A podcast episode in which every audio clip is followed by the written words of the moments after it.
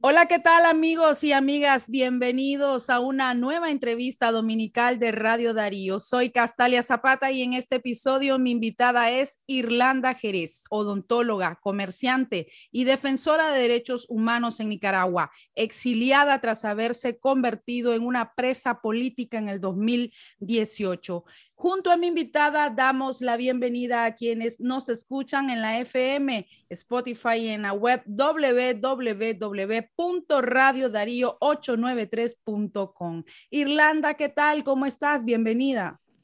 Muchas gracias, Castalia. Un abrazo enorme poder compartir con ustedes, con toda esta audiencia y contigo este espacio para seguir hablando sobre la lucha y la crisis que enfrenta nuestra patria Nicaragua. Gracias, Irlanda. Eh, inicio, ¿has lamentado en algún momento tu participación cívica en las protestas de Nicaragua? Pregunto esto por las represalias que has tenido que vivir personalmente. Tengo entendido que hace poco estabas recibiendo también amenaza. ¿Te has lamentado de participar, de haber participado en protestas? Eh, para nosotros la vida de cambió rotundamente para mis hijas y mi persona a partir de abril 2018. Pero pertenezco a una familia que ha luchado incansablemente contra la dictadura de Ortega. En los 80 tuve un padre que fue un preso político, varias veces prisionero, eh, y uno, mi hermano mayor, que hoy tiene cuarenta y tantos años, fue uno de los niños que estuvo en prisión en esa década durísima. Mi familia fue confiscada eh, varias veces durante esos años y nuevamente en esta nueva etapa de la represión de Ortega hacia todo el pueblo nicaragüense, nuestra familia ha tenido que sufrir consecuencias similares, devastadoras, separación, confiscación, cárcel, tortura, violaciones, etc. Jamás ni nunca, y quiero que lo escuchen todos, jamás y nunca me arrepentiré o me arrepentiría de luchar por nuestra patria, por nuestra vida, por nuestra libertad, por nuestros derechos. Lo considero como una misión de todos nosotros los nicaragüenses, una misión de esta generación viva, de poder transmitirle a esas nuevas generaciones, a los que ni siquiera han nacido, que siempre en cada etapa de la vida de la humanidad van a haber situaciones difíciles y que dependerá de los que estamos vivos luchar para revertir esas situaciones difíciles que hoy estamos enfrentando en Nicaragua. Bien, tomándole curso a esta entrevista, ¿cómo cambió la vida de la mujer comerciante en el mercado oriental en Managua y ahora exiliada política. ¿Cómo ha sido este cambio? Mi vida ha sido una vida bien, diría yo, privilegiada. Creo que Dios me preparó en cada momento para poder enfrentar todas estas situaciones tan difíciles en las que me he visto por luchar por la libertad de todo nuestro pueblo, por poner mi granito de arena Nací y crecí en la costa caribe, en medio de Bozaguas, en Ciuna, en plena guerra de la dictadura de los años 80. Todo eso me lleva a, tener una infancia un poco difícil, caminar kilómetros para poder asistir a, mi, a la única escuelita de primaria y posteriormente de secundaria, bachillerarme de 15 años y llegar a León a estudiar la carrera de odontología, donde también tuve un sinnúmero de dificultades y enseñanzas y aprendizajes maravillosos eh, ejercer mi carrera eh, siendo, haberme graduado inclusive como una de las mejores estudiantes, tanto en primaria, secundaria y universidad, tener esa siempre, ese deseo de superación intelectual, profesional, de servir a los demás. Y, y tenía en la sangre, obviamente, la, la, profesión que mis padres ejercían, que era el comercio. Sí. Eh, haber involucrado en todo, este, en todo el comercio desde muy joven, eh, eh, llevar la magnitud de nuestros negocios a ser una importadora mayoritaria de otros países, ¿verdad? El canal de Panamá para Nicaragua y eso me permite conocer durante varios años los 153 municipios que ya los venía conociendo por el negocio de mi papá a toda nacional. Eh, vivíamos una vida intensamente de trabajo muy comprometida, una mujer católica dedicada en la parte que podía, ¿verdad? Y los días que siempre dedicada a la parte de la iglesia católica, congregaba que era en la iglesia de la Asunción de María de cerca del Mercado Oriental, cuando ya vivía en Managua. Mi casa de habitación, nuestros negocios dentro del Mercado Oriental y fuera del Mercado Oriental, el conocer tanta gente en este ambiente fuera y dentro, y una vida económicamente holgada, con una intensa actividad económica y los espacios que ocupaba siempre para participar en la política y en las reuniones eh, donde se ventilaba la situación que vivía Nicaragua. Obviamente fue un cambio rotundo, completamente rotundo a raíz de las protestas y mi involucramiento directo, eh, encabezar la desobediencia civil, encabezar el paro nacional, me ponen en el foco del huracán de la dictadura y que me lleva a prisión durante 329 días. Durante este tiempo tengo la separación con mi familia, especialmente con mis hijas, a las cuales no pude ver ni escuchar ni permitieron ni una letra, nada, exactamente las mismas torturas que hoy le cometen a varias de nuestras hermanas presas y presos políticos, eh, fue mismas que nosotros tuvimos sometidos en ese momento, eh, confiscaciones, saqueos de propiedades, que quiero aclarar, Castalia, que hasta el día de hoy, todas las propiedades tomadas, saqueadas y confiscadas siguen tomadas por la dictadura. Ninguna cosa ha sido devuelta. Yo, ese, eh, en ese junio del 2019, cuando fui liberada bajo esta supuesta ley de amnistía, eh, nos han tomado todo, me dejaron con el uniforme de presa política, con una ropa interior, un par de deportivos. Entonces la, la vida ha cambiado rotundamente, luego hacer un periplo en varios países de América, eh, por todos lados, denunciando la situación de Nicaragua, tratando de encontrar en, en, este plan, ¿verdad? En este maratón que llevamos, posibles soluciones para poderle eh, presentar tanto a la comunidad internacional y al pueblo nicaragüense en esta lucha que es por, por libertad por justicia, por la vida misma. Entonces, cambio rotundo, Castalia, rotundo, completamente rotundo, dormir en sofás, gente que te preste, familia mía que gracias a Dios que tenía, eh, dormir con mis hijas, con mi pareja, con mi madre, todos en un pequeño cuarto. Estoy reorganizando mi vida en el exilio, entendiendo, me ha costado muchísimo decir que soy una exiliada política. Mis hijas, gracias a Dios, cuentan con el asilo político de los Estados Unidos de Norteamérica y han podido eh, continuar la menor su estudio, la mayor hasta ahora.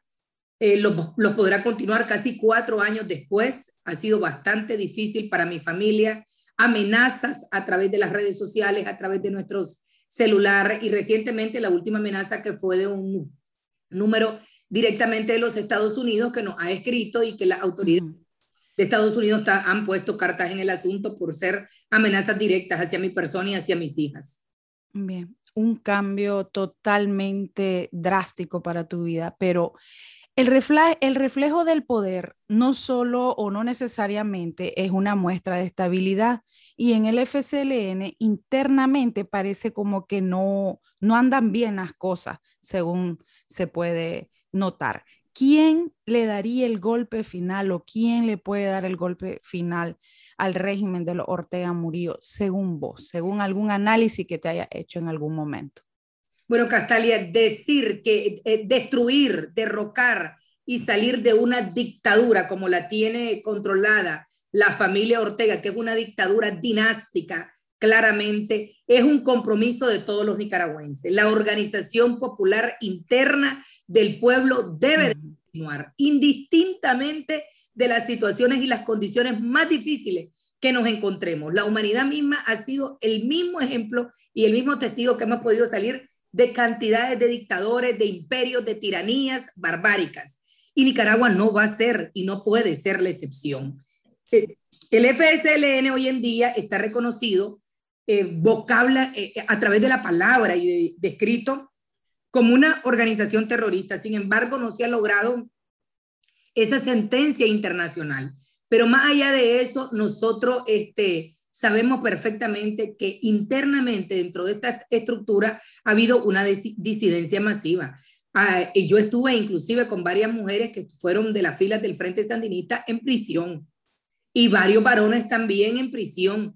Hemos visto personas asesinadas igualmente que fueron sandinistas. Hoy en día, eh, gente que perteneció en algún momento a esta estructura se encuentra encarcelada. Recordemos eh, recientemente el, el, la muerte de, de Hugo Torres, que fue un miembro de esta estructura y un disidente de la misma y que muere en custodia de la policía, que es un brazo opresor de violencia y de represión de la dictadura. Entonces, el FSLN es un cascarón hoy en día. Uh -huh. Ortega y Murillo no los van a poder sostener, es una nueva juventud también que hay internamente, hay un pleito interno que le llaman ellos sandinista histórico, eh, juventud sandinista, etcétera, etcétera, etcétera. Sin embargo, ellos se han preparado para una dictadura dinástica Y es donde nosotros, especialmente cuando me dice, ¿quién le va a dar el golpe? El mismo pueblo, pero solamente a través de la organización popular.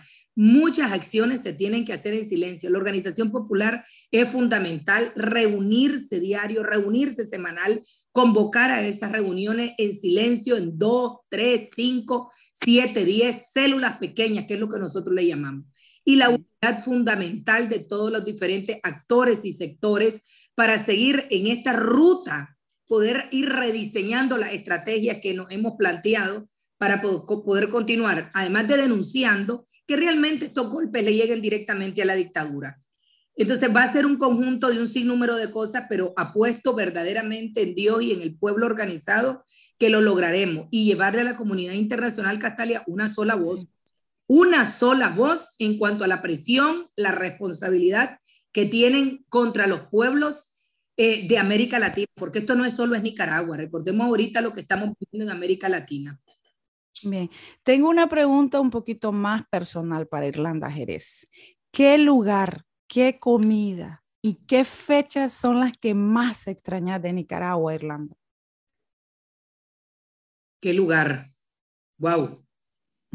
Realmente uno de los, obviamente mi, mi, mi, pueblo natal, eh, visitaba mi pueblo natal cada año, pero si me preguntas qué lugar, me encantaba visitar los mercados Recuerdo en Camuapa, en Nueva Guinea, en el mercado de Masaya, eh, antes de llegar a Sébaco, en las Guirilas. A mí, me fascina la sopa de albóndiga con gallina. Allá en mm.